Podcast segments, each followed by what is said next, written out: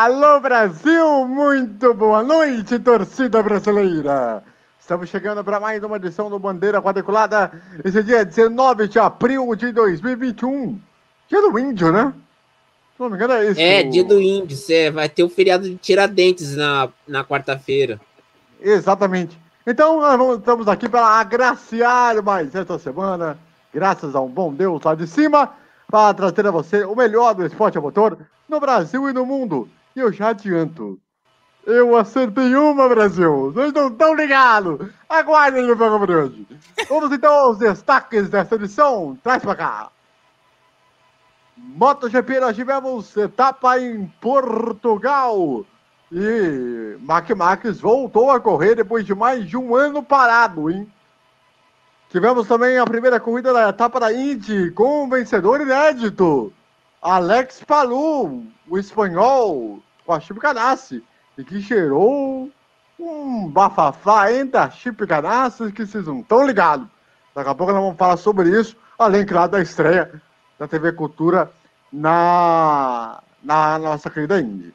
É, tivemos também o BQ, vamos ter também o BQ da, das mídias, para falar tudo sobre o que está acontecendo, tem algumas curiosidades legais também. E claro, vamos falar do GP da Emília România, Brasil. A corrida que Verstappinho venceu terceira brasileira. Vamos, Verstappinho! e, claro, eu convido você a participar conosco, a deixar o seu like, interagir com a gente nos comentários, também do nosso chat. Fica ligado, sempre tem novidade nova. E, claro, sempre tem também as edições especiais aí de vídeos né, voltados ao automobilismo, que é bem legal. Eu recomendo vocês acompanharem sempre, todos os dias da batida, às seis da tarde. Muito bem, garotinho. Estamos aqui com essas pessoas maravilhosas desse Brasil. Temos aqui o Eduardo Couto, que está para cá. Não, peraí. Para cá. Para cá. Para cá. Estamos aqui com o Fernando Botolazzo. Aqui embaixo. Cá, aqui, ó.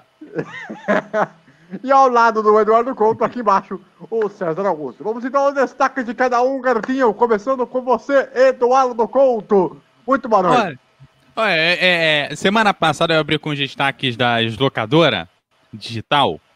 Tem um, um doc series, né, um documentário seriado sobre o Morbidelli da MotoGP.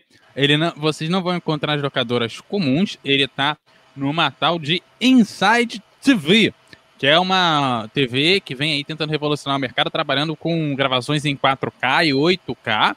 Ela tem acesso aqui no Brasil tem o seu canal de streaming é, né, linear, que passa o documentário. Eu não sei exatamente qual horário que ele está passando atualmente, mas tem também o pagamento é, em dólar, por enquanto, não tem pagamento em real, pagamento é em dólar, que aí você tem a liberação não só é, de uma série de programas sobre automobilismo, inclusive aquelas corridas de carros super rápido, aqueles carros que correm um quilômetro ali com é... Carro de arrancada.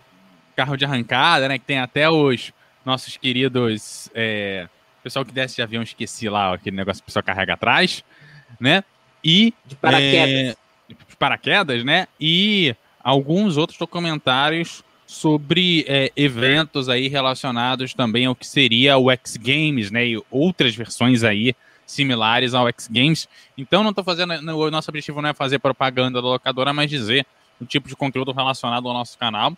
É, até porque a gente, a gente muitas vezes acaba conversando sobre esses conteúdos aqui nos bastidores. E é sempre bom trazer esse tipo de lançamento para o nosso fã do automobilismo que gosta de estar tá acompanhando.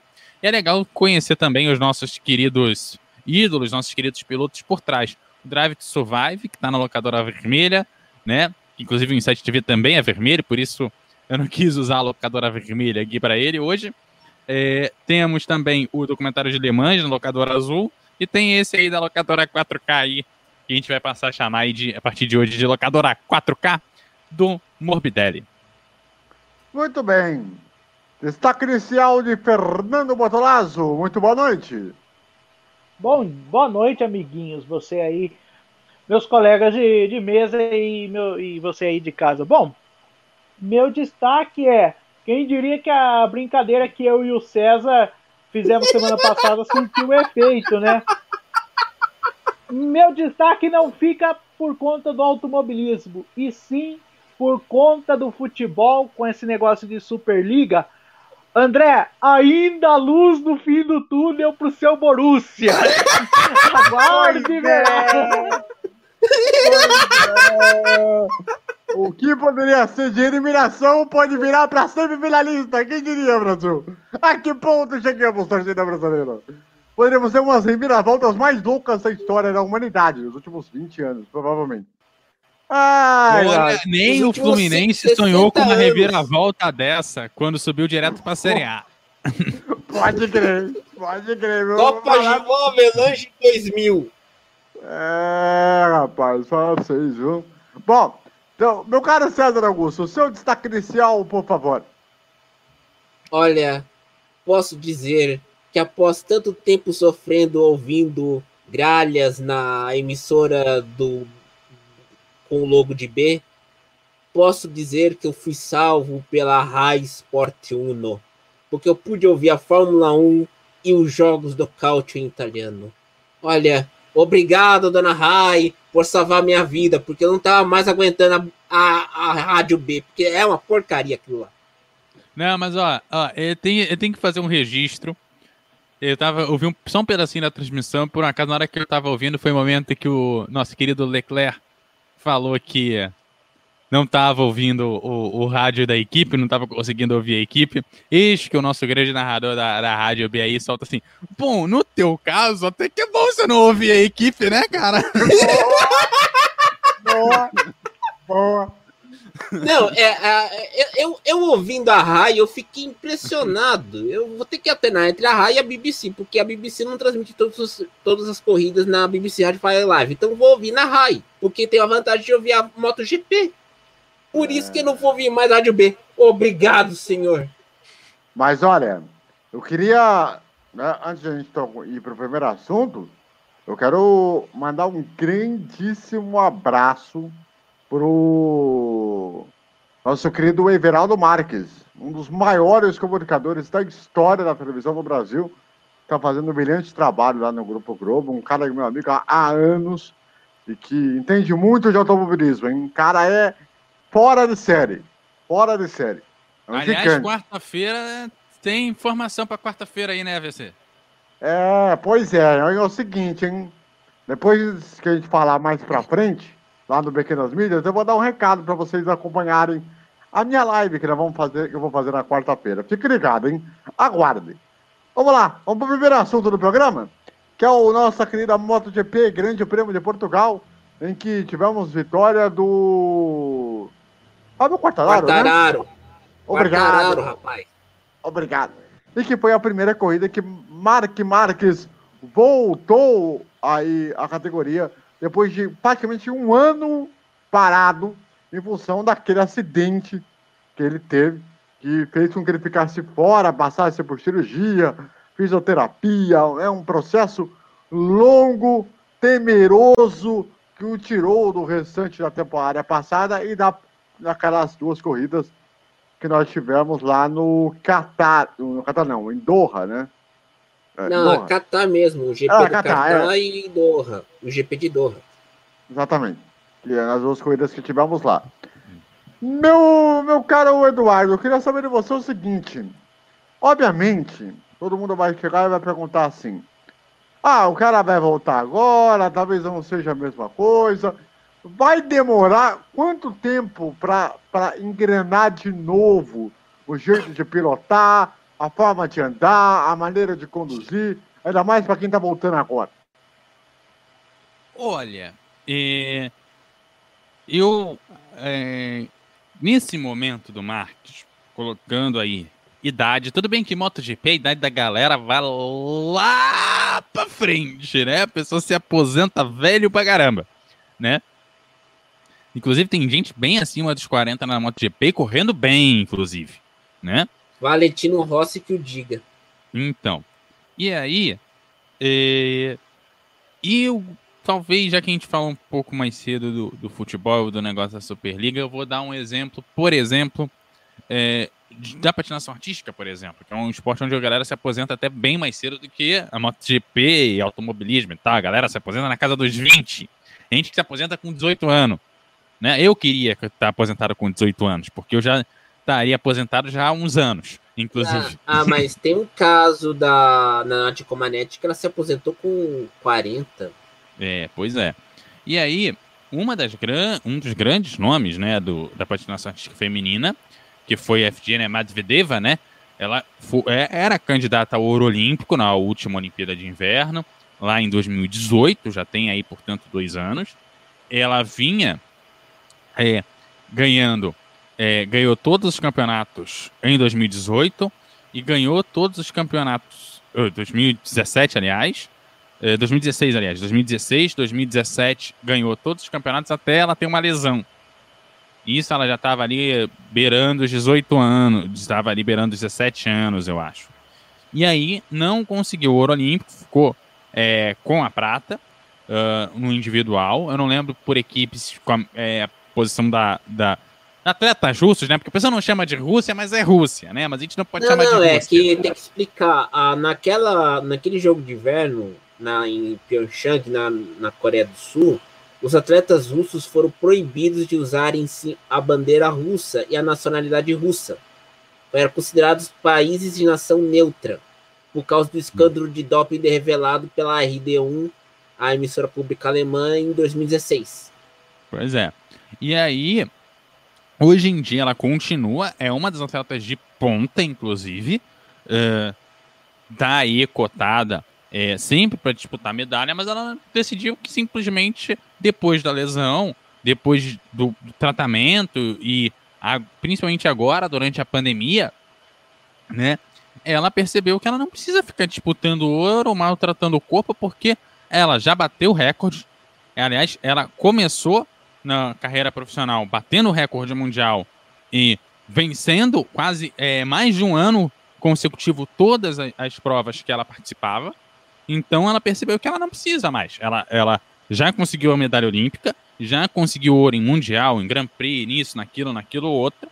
Ela não precisa mais. E talvez hoje o Mark Marques, depois de tudo que ele já conquistou, pelas temporadas que ele já conquistou e tudo que ele já conquistou, ele não precisa mais vencer um campeonato. Ele já é um piloto maravilhoso. Ele pode brigar ali pelo vice-campeonato, pode brigar por um terceiro lugar, pode ajudar a equipe a vencer campeonatos. E lá na frente pode acabar desenvolvendo é, é, novos modelos para a, a, as equipes. Vamos lembrar do Schumacher, que já não era competitivo quando voltou para a Fórmula 1, e aí já entrando no automobilismo. Quando ele volta, ele cria esse carro da Mercedes. O carro da Mercedes hoje deve muito à passagem do Schumacher lá em 2010, se eu não estou enganado. 2010 com Ross Brown como diretor técnico. Aí entrou em 2012, 2000, Toto Wolff junto com Nick Lauda, que continuaram o projeto. Então, ele ajudou a, a formar a base daquele carro. Hoje, talvez o Mark Marques venha como que ele vai ajudar a criar motos muito boas, a ajudar a criar equipes dominantes, e talvez não seja mais ele um nome que vença campeonatos. É, não estou dizendo que ele não vá vencer campeonatos, não estou dizendo que ele é, é, carta fora do baralho, muito pelo contrário. Mas eu estou dizendo que depois da lesão, dependendo de como ele se recuperar, talvez seja mais saudável para o próprio corpo dele, né, depois de uma lesão e depois de todo o tempo que levou esse tratamento, ele começar a trabalhar mais em algo nos bastidores, criando, é, ajudando no, no, desenvolvimento do projeto, desenhando a moto, passando lá nos testes do túnel, túnel de vento, teste de pista, é, e chegar e mostrar, olha, eu sou um bom piloto, eu brigo entre as cabeças, eu chego no pódio, eu sou um piloto que continuo aqui na MotoGP, eu não saí daqui. E eu estou aqui colaborando no projeto. Eu não preciso mais vencer um campeonato. Eu não estou aqui para brigar pelo campeonato. Eu tenho um eu... companheiro de equipe que vai fazer esse trabalho por mim. Eu não preciso mais fazer porque eu já mostrei a minha competência. Eu até concordo, em parte, com, com o que o Eduardo está falando, mas é, tem algumas questões que envolvem muito o alugamento da carreira de alguns atletas. Primeiro, ah, no caso do automobilismo, muita gente vai pela motivação pela gasolina, a motivação pelo dinheiro, a motivação por uma série Pela de glória. É, pela glória, pelo recorde, enfim. Claro que alguns riscos vai ter, vai ter. Mas eles, têm, eles se motivam de outras formas, que diferentemente de outros esportes, né? Que porventura é falar, ah, uma medalha aqui tá bom e tal, e aí a, a carreira se encerra ali para preservar e tal, como a ginástica, por exemplo. Ele tem uma carreira muito curta, futebol também que tem uma carreira muito curta, então tem, tem esses, essas questões que acabam fazendo com que uns esportes tenham carreiras mais longas E e, outras carreiras O- mais curtas. e outros tenham uma questão mais curta. Só para perguntar para os César em relação ao Quattararo, né, pela vitória, é, dois pontos que eu acho que é importante a gente falar é o seguinte, ô, ô César. É um campeonato que está mais equilibrado compa- comparado ao ano passado, mas eu não sei se agora com marcas de volta o que, que pode vir a acontecer. Então, o que, que, que, que pode vir aí a ser para a sequência do, do da MotoGP esse ano, hein, ô, ô? Olha, podemos dizer o seguinte, pessoal. Ah, na MotoGP, você tem claro que vai ter três equipes disputando pelo título de construtores: KTM, Suzuki e Yamaha. Com o Max voltando agora em Portimão, a, ontra- a Honda entra na jogada, porque o Max está ainda um pouco ressabiado. Então ele tá. E, e- e ontem, quando ele chegou nos boxes, para depois de conquistar o sétimo lugar na corrida em Portimão, ele chorou. Quando os, quando os colegas de equipe dele, da Honda, os mecânicos, foram abraçá-lo. Então o garoto vai estar mordido, porque ele vai querer mostrar serviço. Apesar que ele já é seis vezes campeão do mundo. Mas é, na corrida em, Por- em Portimão, tivemos. Se se a KTM não tivesse problemas no treino, você tinha Ron, Yamaha e Suzuki. A Yamaha com o Quattararo e o Suzuki com o Ramiro e o Alex Rins, que é a melhor dupla do grid de pilotos. Porque um ajuda o outro. Então, eu acho que o campeonato sem o Marques está em aberto, mas com o Marques, em vez de termos, como a gente tinha uma disputa entre Yamaha e Honda, a gente vai ter uma disputa entre Yamaha, Honda, Suzuki e KTM. Eu tô descartando a Ducati porque o projeto dela tá muito ruim. Pode melhorar durante a temporada, mas agora vai ficar na posição de pegar décimo lugar com o Johan- Zarco e o Dani, e o Dovizioso, o André Dovizioso. Tá ruim a coisa pra Ducati. Fernando, eh, quer ter algum destaque a falar sobre essa etapa do, de Portugal? Algo que se chamou mais atenção antes de a gente passar para o próximo assunto? Não, só concordar com, com o que o Edu e o César falaram. Eles deram o panorama certinho do que vai as minhas ideias é, em relação ao MotoGP. É isso mesmo. Apesar do Mark Marques ter voltado, mesmo assim o campeonato continua em aberto. É, é difícil cravar que o Marques vai voltar ganhando tudo, né? E a questão dele que ele já tá, já é, hepta- é hexacampeão do mundo e não tem mais o que provar. Ele já provou ah, o talento dele. Vai nessa linha mesmo que tanto César quanto o Edu falaram, viu, viu André? Não tenho nada a acrescentar mais não. Muito bem. Traz pra cá pra gente falar da outro assunto. O campeonato, o segundo campeonato mais importante do monoposto do mundo. A Fórmula Indy! Sim! Ela está de volta. Aliás, diga de passagem. Boa transmissão da TV Cultura, né, que a gente vai falar daqui a pouco. Ah, a vitória do Alex falou. A narração de narrador que eu confesso que eu não conhecia. Que eu vou te falar uma coisa pra vocês. Não é do meu estilo de narração, tá ligado? Eu tava até revendo hoje chega- o final da prova, né, pra você narrar a vitória. Eu achei frustrante, pra falar a verdade. Ah, o Rodrigo Matar, pra mim, foi excelente. E. Ah, Gostei. é, eu, quero, eu quero fazer uma observação quando a gente for para as mídias, hein? É, daqui a pouco nós vamos falar sobre isso. E também a questão do tema e tudo mais e tal. Mas é uma boa corrida que eu peguei mais no final, porque eu estava narrando o campeonato italiano na, na, na, na Rádio PT, né? E aí eu consegui pegar o final da prova para acompanhar e tal. Eu queria saber de vocês o que vocês acharam da corrida. Eu achei o final bem legal. Uh, um campeonato bem mais disputado. E que nós tivemos a estreia aí do Jimmy Johnson. Ele que chegou quase a ser envolvido num acidente na primeira volta. Ainda assim conseguiu escapar. Aí no meio da corrida ele rodou, foi lá para trás, mas mesmo assim se divertiu e muito nessa primeira corrida. E aí? Vamos lá, César. Eu, eu acho que a corrida foi boa pelo seguinte fato. A gente viu o Jimmy Johnson correr bem e vimos a vitória do Alex Palu. Só que o que acontece, acho que uma coisa que a gente tem que comentar aqui, as estratégias das equipes.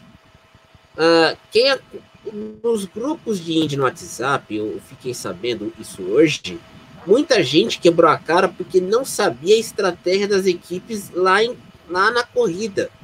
Quem acompanhava ficava assim. Porque teve, por exemplo, um bolhas no pneu do Patrício Ward, do carro dele da McLaren. Os caras ficaram assim, como teve bolha?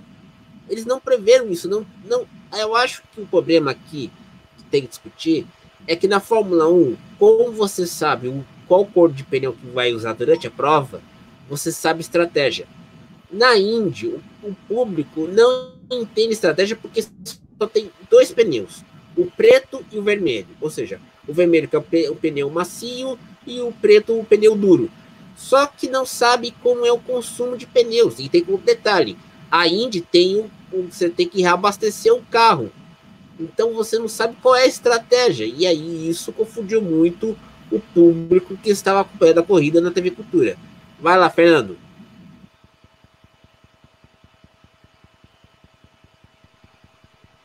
Então, é, na questão da corrida, foi uma corrida boa, foi uma corrida legal. Eu acho que a, a estreia do Jimmy Johnson na categoria não poderia ter sido em pista melhor. Assim, eu acho que as três que se encaixariam seriam Barber, Laguna Seca e se tivesse é, Sonoma ainda poderia ser, apesar de eu não achar a pista de Sonoma interessante para a Fórmula Indy, mas enfim.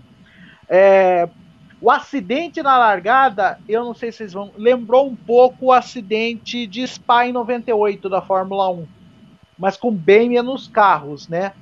Ali, pelo que deu para.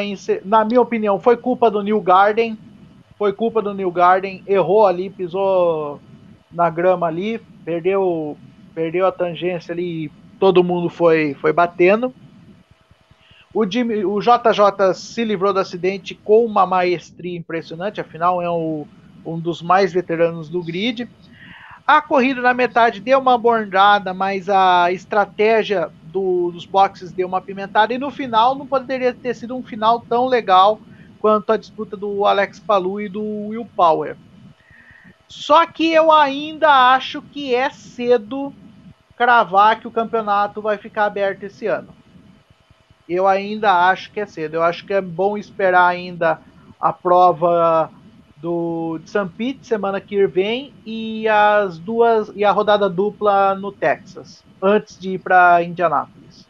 Eu acho que Aliás, ainda tem que esperar um pouco. Aliás, essa prova de São Petersburgo vai acontecer já nesse final de semana agora, né? Já nesse próximo domingo, a uma da tarde, né? No horário de Brasília. Meu caro Eduardo Couto, e o, a Indy começou melhor do que esperado como campeonato? Olha, é, eu achei, eu sinceramente achei a corrida sonolenta. Assim, eu não, não gostei da corrida, achei, achei a corrida meio chata. Não sei se é porque eu também não tava com muita vontade, assim, de, de da Índia, assim, foi um domingo é, bastante cheio esportivamente, né? Principalmente para automobilismo, né? Então, é, não foi muito, não foi uma corrida que foi muito, muito a minha praia. E eu, eu gostaria que a Indy talvez é, começasse e terminasse a, a temporada num oval, que é sempre mais divertido do que um circuito misto, ou é, como o caso do de ontem, né? E o, também foi uma corrida bastante longa, como sempre a Indy nos apresenta corridas bastante longas. A corrida durou mais de duas horas, então demorou. E é também um circuito que as voltas não passam 90 voltas ali, cara. Passa um, passa dois, às vezes passa três minutos e não vira a volta, sabe? Então, é, eu achei, achei demorado. Na verdade, achei ma... não chato, achei demorada a corrida. E eu não gosto de corrida demorada, cara. Ah, mas eu, eu acho assim. É é um calendário, é uma pista, né? É, que é de certa forma seletiva, curvas de alta, curvas de baixa e tal. Mas é aquilo ali, é, é os os carros eles têm, estão se auto se adaptando né, com, com, o decorrer da temporada. Mas eu concordo que a Índia deveria ter uma corrida começando no oval e o campeonato terminando em Laguna Seca. Eu acho que em oval não precisa. Porque eu acho que Laguna Seca tem um negócio muito técnico como, como, como, como pista. Eu acho que é uma das pistas mais interessantes que, que eu curto pra caramba. Porque não só pelas questões de desafio de subida, descida, primeira curva numa descida bem grande, você tem o saca-rolha, né? Aquela, aquela saca-rolha. Que tem como se fosse aquela descida e tal. É um grande barato. É um dos circuitos que eu confesso assim que me canta os olhos só de ver a, a forma como, como é um desafio para os pilotos. E como decisão de campeonato, eu acho ela perfeita. Mas eu acho que tem que ter mais do, do, corridas ovais do que curto misto. Botar um ou outro, acho que até vai. Mas. Até seguro de, seguro de rua também, que é tradicional, acho que até vai também. Mas muito pouco oval. Uh, para um campeonato que se tornou conhecido do público, principalmente no mundo todo, por conta do, do oval. Olha, Aproveitar para falar aí desse Pequenas Vídeos, para falar dessa estreia da TV Cultura na, na Fórmula Indy, com um narrador que eu nunca ouvi falar na minha vida, com todo respeito. Qual é, o nome dele mesmo? Alguém pode me ajudar? Eu não lembro. Jefferson Kern. Jefferson Kern, obrigado. Jefferson Kern. Tá.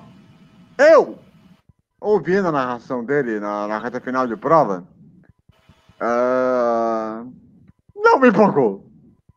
Não me empolgou. Não, narrador, que você fala assim. Com todo respeito, tá? Eu sei que se ele pode assistir a live aqui por algum motivo, com todo o respeito que você tem, mas você não. Não! Não, não. Eu, eu cresci ouvindo Luciano do Vale, Théo José, Sérgio Maurício, narrando a categoria, né, Brasil? É uma falta de respeito você botar um cara que, tudo bem, não passa uma emoção grande e tal. Ah, tem um tipo de informação aqui ali. Mas faltou aquele, né? Não, mas você tá muito perto daquele narrador americano, né? O narrador americano tem esse jeito mais seco é. e mais técnico, né? E, talvez a cultura achou legal por ser uma, uma categoria americana. Se você for na, na rádio da Indy, é um tipo de narração até bastante parecido, inclusive. Então, mas não, mesmo mas, assim. Se, mas, se, mas se fosse assim, te lembrar, o lendário narrador da ESPN Panaski para Indy era o Bob Procrest. O Bob Procrest era mais técnico e não era de fazer tanta gritaria. Por exemplo, quando teve aquela narração do Luciano Vale em Indianápolis em 89, a gente vibrou quando o, o, o bateu. Eu acho que o, Jeff, o Jefferson, eu não vi a transmissão, mas o que eu entendo é o seguinte: muitas das vezes quem reclamou no Twitter é que dava, colocava a hashtag indie na cultura, só que ele não lia a interatividade. E outra questão que até que até surgiu. A questão é que o, Mata, o Rodrigo Matar, que já foi tão usado por nós, ele se deu bem com a Indy.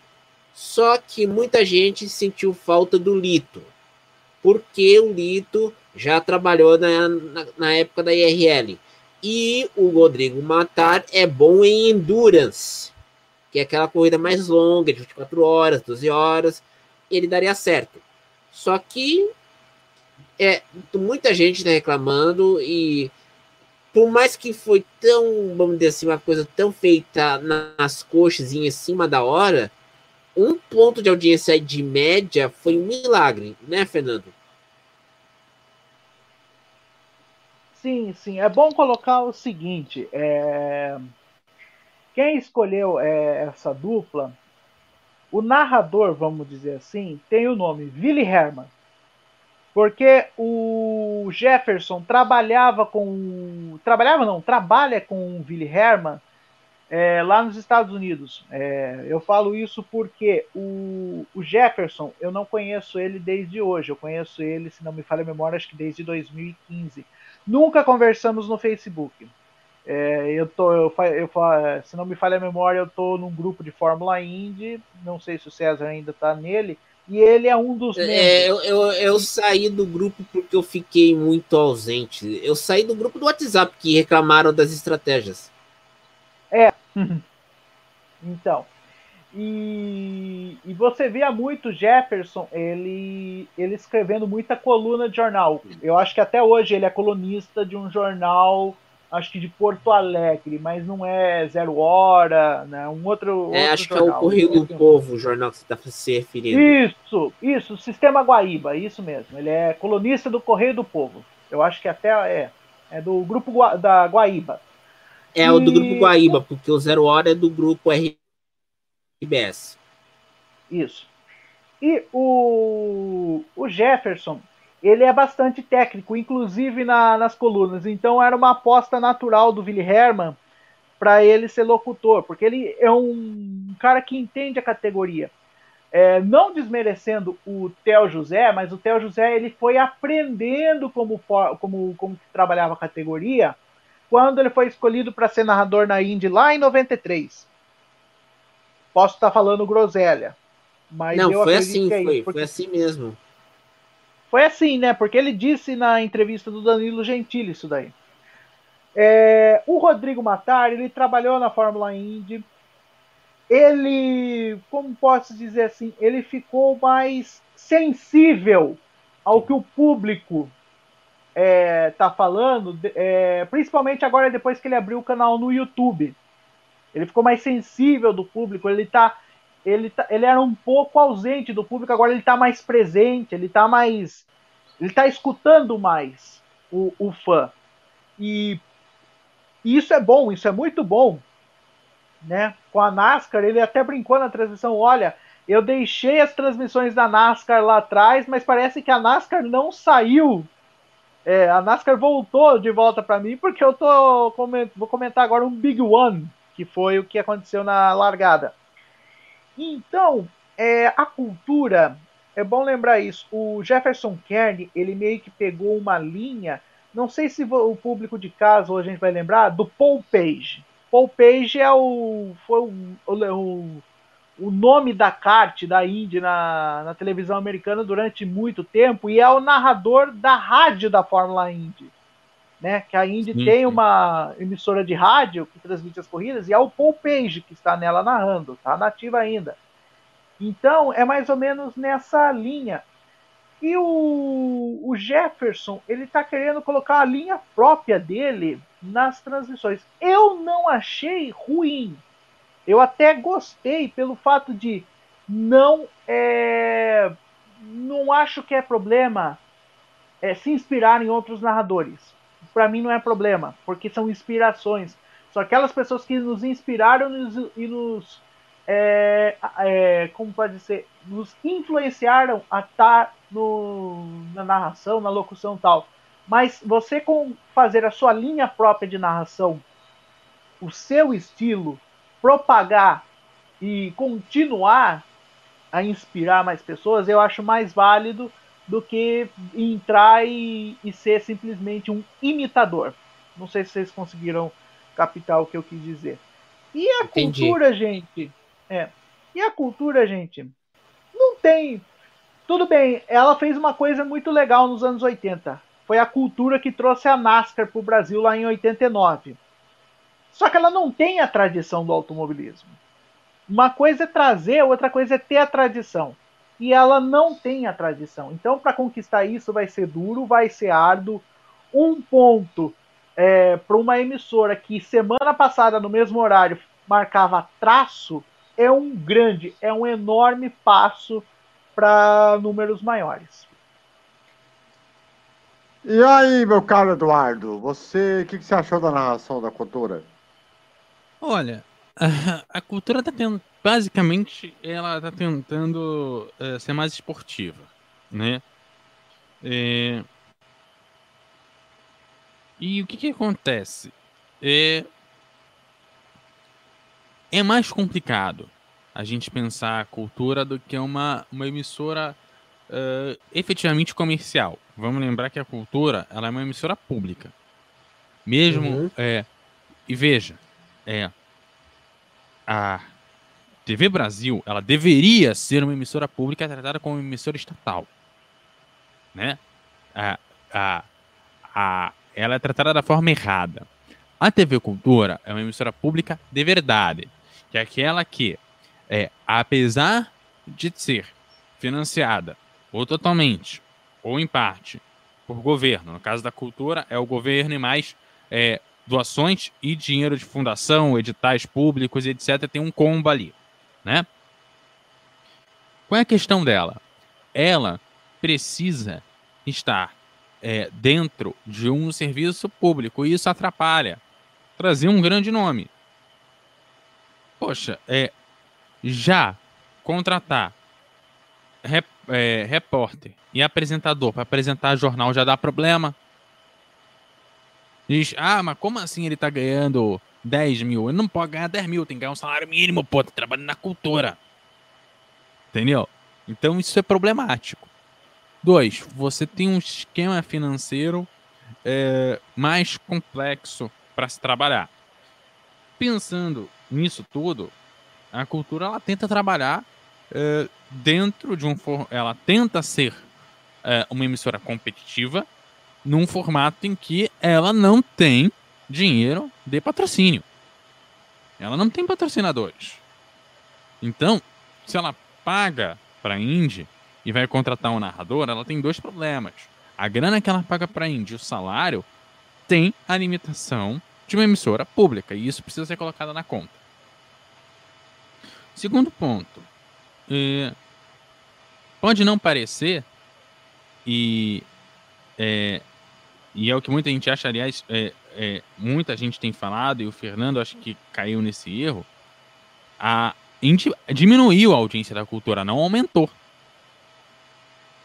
Se você comparar no mesmo horário, nessas semanas anteriores, a faixa das 17 horas da, da cultura passa um programa chamado Planeta Terra.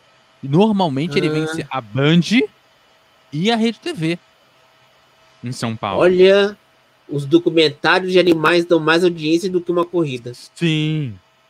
É, a Fórmula Indy fechou, eu vi hoje mais cedo, 0,6 ou 0,7. Agora não, não sei certinho. Planeta Terra, nas últimas semanas, estava dando dois pontos na cultura. Então... Sendo, que no final da, sendo que no final da prova chegou a marcar 0.3. Exatamente. Ah, então, então, então eu peço desculpas pelo erro, não sabia dessa informação. Não, não, a, Fernanda, a, a culpa não foi sua, foi minha ter dado a informação errada. Mas qual é a questão? A, a, a cultura, hoje, ela tem quatro grandes campeonatos. Que são a NBA, NBA não, a NBB, desculpa. Eu sempre confundo Isso. que é N, não sei o que. É, tá ligado. Novo Basquete Brasil. O Novo Basquete Brasil. A NNB, que é o, o basquete feminino. Isso. A Fórmula E e a Fórmula Indy. Né? Primeira, primeiro item que eu acho que é o maior problema da cultura. A NNB, por exemplo, que faria um esquenta legal para Indy, mesmo, assim, questão de audiência, não sei o que, mas programação esportiva, programação esportiva. É, item 1 do rolê. A NNB entrega para a turma da Mônica. que entrega para outro desenho, que aí entrega para Indy. Sério. É, eu acho que aí tem uma questão. Não tem, tem aquele esquema show do esporte que tinha na Bandeirantes até, até, o, até esse ano. Você fazer intercalado o programa seguido de esportes. Na grade Sim. que a gente viu na semana passada, a gente viu que tinha um desenho do Chão Caneiro entre o evento de basquete e a corrida. Pois é. E dois, tem um problema das afiliadas da TV Cultura. Sim. Por exemplo, em Minas, não passa a LNB. Exato. O Pará tem o Campeonato Paraense de Futebol. Sim, exato. Então, então tem essas questões todas. É, aqui no Espírito Santo, por exemplo, a gente tem duas entradas da cultura. Já comentei, inclusive, com a AVC aqui. Uh, nos bastidores. Né? Eita. Num canal passa o estadual e no outro canal passa a NBB.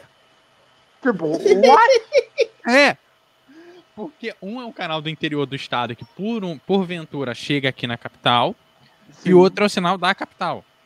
Que não, o sinal do interior não deveria chegar aqui, mas por um acaso chega. Né?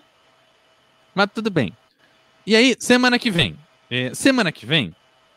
Cadê o celular? Eu vou pegar o celular aqui para abrir para vocês, para não falar bobagem, tá? Semana que vem tem três eventos no domingo pela manhã na Cultura, que é a Fórmula E, a NNB ah, e a Fórmula que. Que, vai ser? Que, que etapa que vai ser daí? Fórmula E? É, vou, conf, vou confirmar aqui, para não, não falar Beleza. bobagem, tá? O app, para variar, resolveu que vai demorar para abrir. Não demora, mas ele. Bom, mas vamos lá. É, qual é o, o, o rolê? A, e, a Fórmula E vai entrar às 6 horas da manhã. A corrida é 6 ou 7 da manhã. Quer ver, ó? Domingo. Ó, a Fórmula E é às 9 da manhã. Aí, terminada a Fórmula E, depois do pódio, às 10h15, tem um programa chamado Agricultura. E que eu não sei vocês, mas me parece que fala sobre agricultura.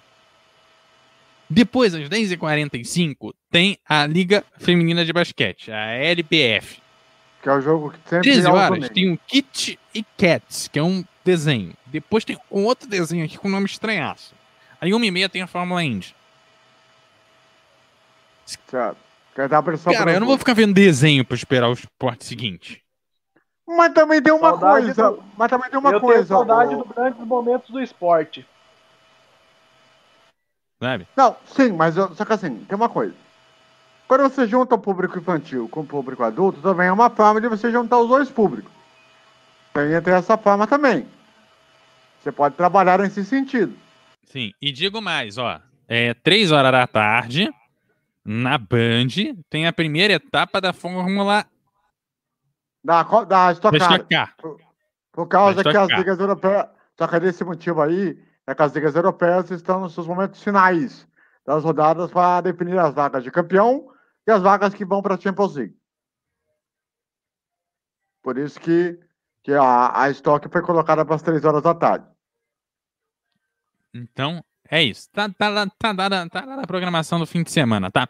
E é, para quem quiser acompanhar o Oscar, a TV paga, tá? Porque na Globo eu acho que não vai dar tempo de passar, não, porque até acabar o Big é. Brother, nossa Senhora.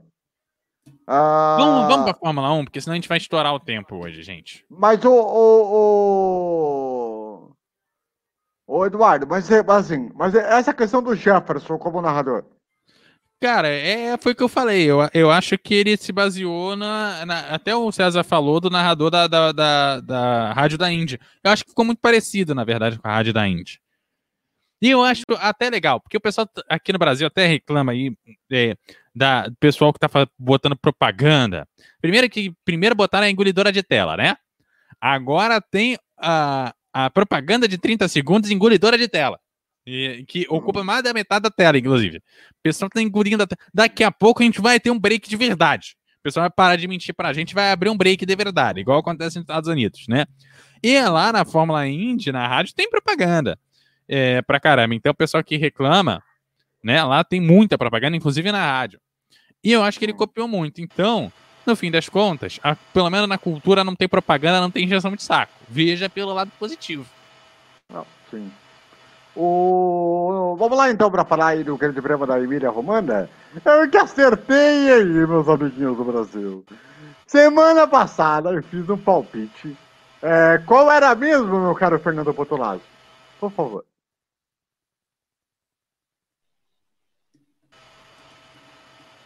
Então... Ah, agora foi, foi, foi. Agora foi. Apertei o botão errado. Se não me falha a memória, eu e César a gente cravou Hamilton, Verstappen e Bottas. O Edu eu não lembro qual Sim. o resultado ele cravou.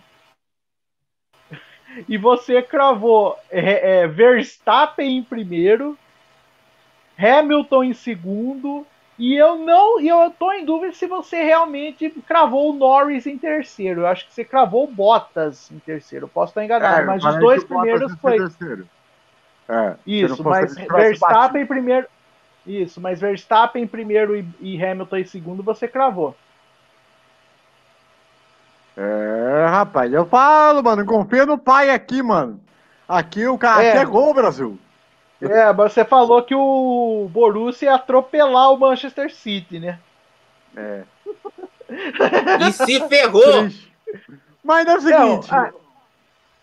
Mas é o seguinte, aproveitando que você tá aí, Fernando, pra, pra gente falar, uma corrida foi muito boa, mas muito por conta, claro, da chuva, né? Que é um fator extremamente importante, mas principalmente pela ousadia de menino Verstappen.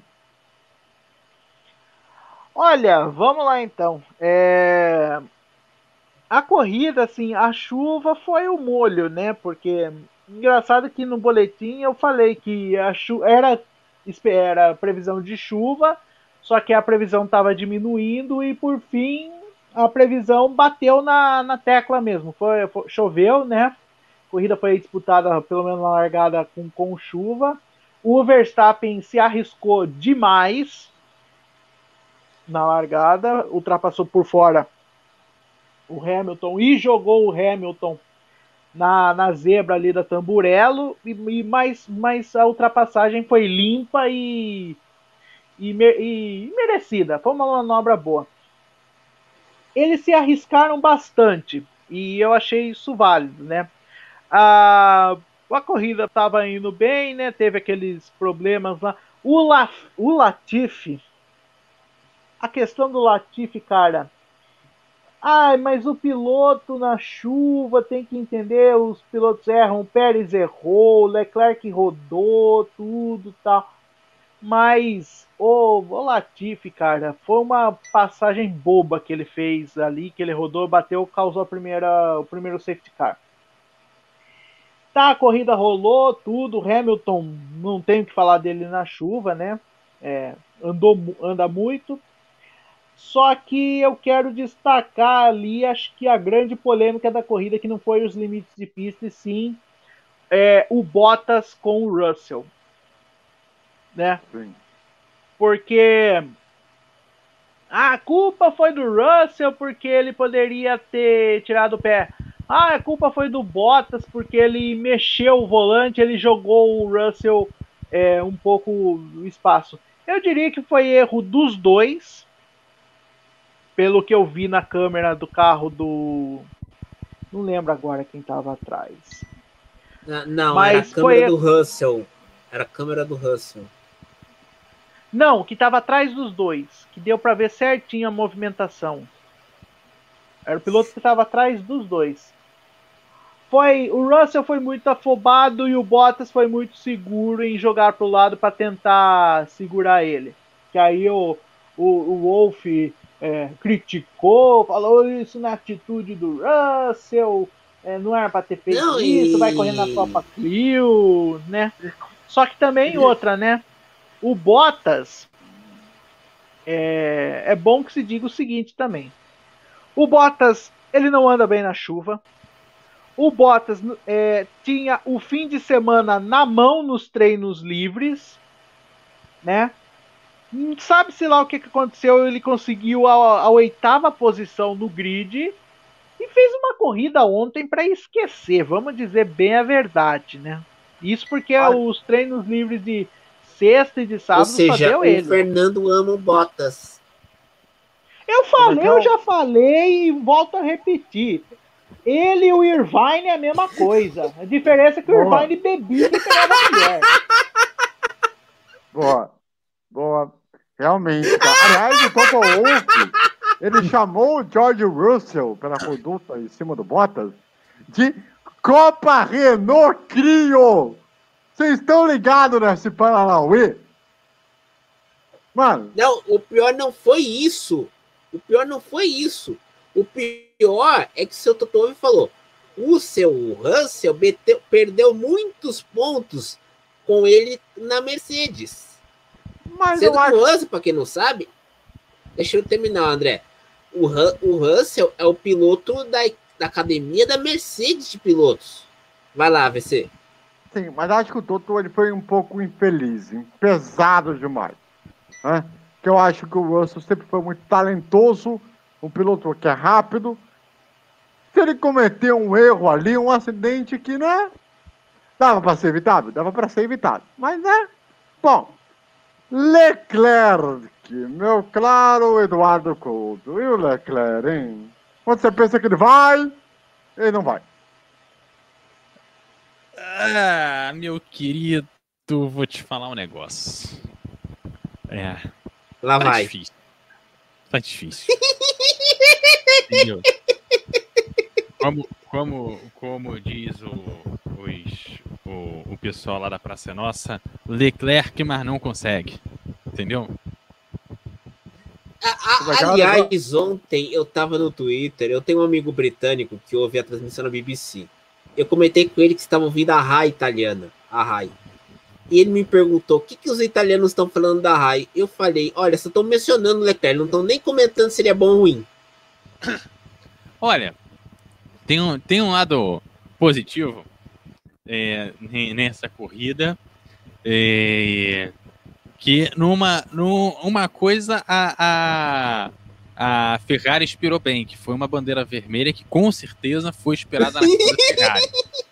Com certeza. Entendeu? Com certeza. Tirando isso, eu não sei o que ela fez de bom, sabe? Aliás, eu acho é, que- bandeira, a bandeira vermelha que cai entre nós, eu tô- foi, foi um momento assim que eu vi o, o Hamilton rodando, aí eu falei, acabou! Acabou, e depois eu vi o Bottas e eu falei, acabou, Mercedes vai pra casa. Todo mundo errou, não tem... Aí beleza, Não, mas- ah, aí deu, deu uns 15 segundos, deu a bandeira vermelha, aí eu falei, ah, beleza. Pegar um café, pouco- me dá, uma, dá aquela passadinha no banheiro. Daqui a pouco eu volto, daqui a pouco eu chego, pessoal, os carros estão estacionando ali. É, olha, ué, o Hamilton em nono? Como é que ele saiu da brita? Não, e engraçado que assim, quando ele escapa na, na hora de rodar, foi justamente no momento que o Bottas tinha batido com o Russell, né? Foi justamente nessa hora, né? É. E- Foi, foi. E, e aí ele escapa, só que assim, ele é muito burro, né? Ele vai querer ir pra frente. Ele sabe que tem um murinho ali. Por que, que ele vai ficar ali na frente? Ele bateu um pico ali por besteira. Aí E ele ele deu uma marcha assim, ré. "Vou-" Não, ele não sabia se ele ia dar marcha ré, se ele ia dar alguma coisa. Ô, ô, você é um cara que é calejado, correndo há mais de, mano, uns 20 anos nessa bagaça. Como que você consegue? Não, não, não, não, não, mas é, em defesa, em defesa do Hamilton não saber o que fazer, aí eu sou obrigado a dar uma defesa. Porque essa geração leite com pera não sabe o que é brita. Essa geração leite com pera nunca botou um carro na brita e teve que tirar. É Dual Tudo agora tem área de Petrópolis. Quando não tem área de escape, tem muro. Aí ou o cara fica ali, ai não, tem um murinho, ai um murinho, não sei o quê. Tem área de escape. Que aí o pessoal aproveita. Tem essa parada de limite de pista porque não tem brita. Se tivesse brita, duvido que teria essa coisa de limite de pista. Teria toda semana essa discussão. Ah, pode passar ali? Não pode passar ali. Ah, o limite de pista aqui era. Porra, põe uma brita lá, eu quero ver se ele vai sair do limite da pista. Olha, eu tenho uma sugestão. Ah, mas pro- essa geração é uma vagabundagem, porque não sabe dar uma marcha ré. É uma vergonha isso aí. Não dá uma marcha ré Mas direito. direito. Não, Não, antigamente, pra ser da ré, você tinha um trabalho que você tinha que apertar, né? Quem, quem, tem, quem tem a rural me entende. Você tinha a palanca na marcha aqui do lado do volante, você tinha que dar aquela apertada na botão, aquela parada travava. Eu não metia ré nem por um decreto de segundo, né? Quem teve rural me entende. O rural não tinha folga na direção, tinha férias na direção. Exato. Entendeu? Você, pra fazer a curva, você tinha que começar a virar o volante uma esquina antes, cara. Não, e o mais, mais, engra- o mais engraçado desse rolê todo é que assim, enquanto tava naquela dúvida, ah, vou dar uma marcha ré? Não, não dá uma marcha ré. Mano, você tá combatendo o volante na tua frente. Ele não sabe o que que é, dar uma resinha pra trás, mano. Como, como que não sabe disso, velho? Aí, Não, e Ah. falta aquele cara da flanelinha. Ô, doutor, pode vir. Mais, mais um pouquinho. Ah. Vai pra esquerda. Não. Vai, vai, vai pra esquerda. então, parece os caras que não sabem aprender na autoescola, velho. Aí o mais engraçado é que aparece o GC assim.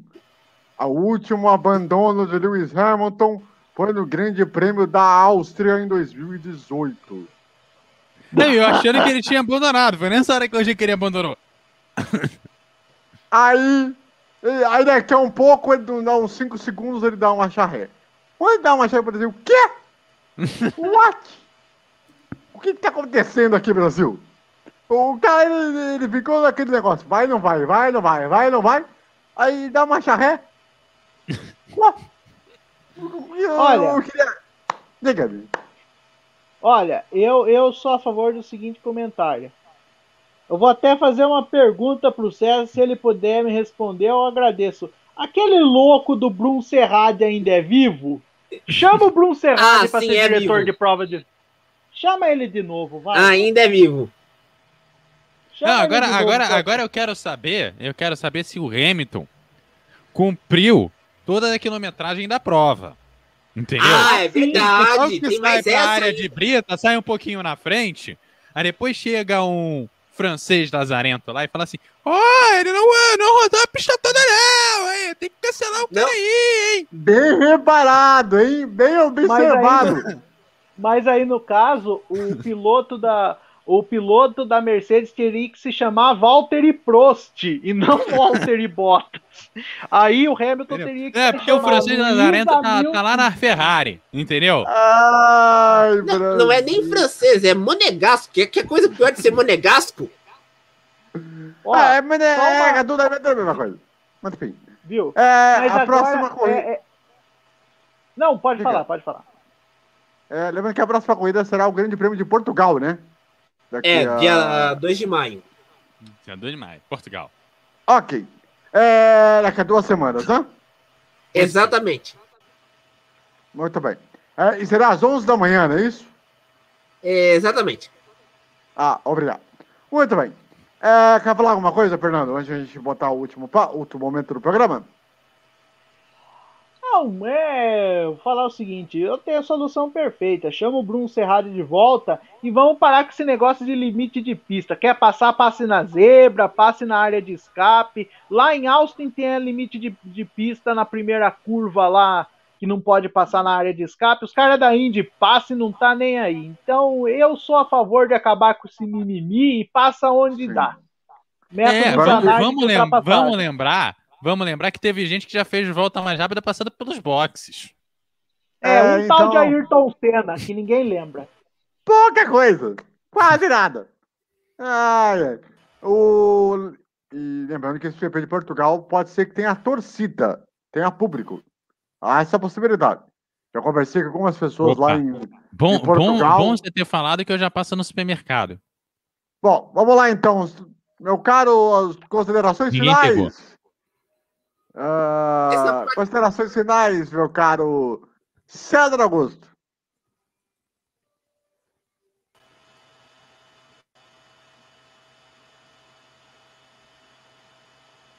Ai, ai. César? Olha só. Por favor, por favor. Agora sim, tá aberto o microfone. Fala, meu filho. Ah, eu vou dizer uma coisa. Ah, não sei se todos reclamaram do limite de pista, que aqui na, na edição de imagens a coisa caiu, caiu a tela do AVC e do conto. Vocês não podem reclamar, senão vem alguém encher o saco. Então. Enfim, meu caro Eduardo Couto, seu destaque final, por favor. Ó, o meu destaque final fica para a Fórmula E no final de semana. Ah, vamos, pela, esperando, esperamos que pela primeira vez não tenhamos bandeira vermelha, bandeira amarela, entendeu?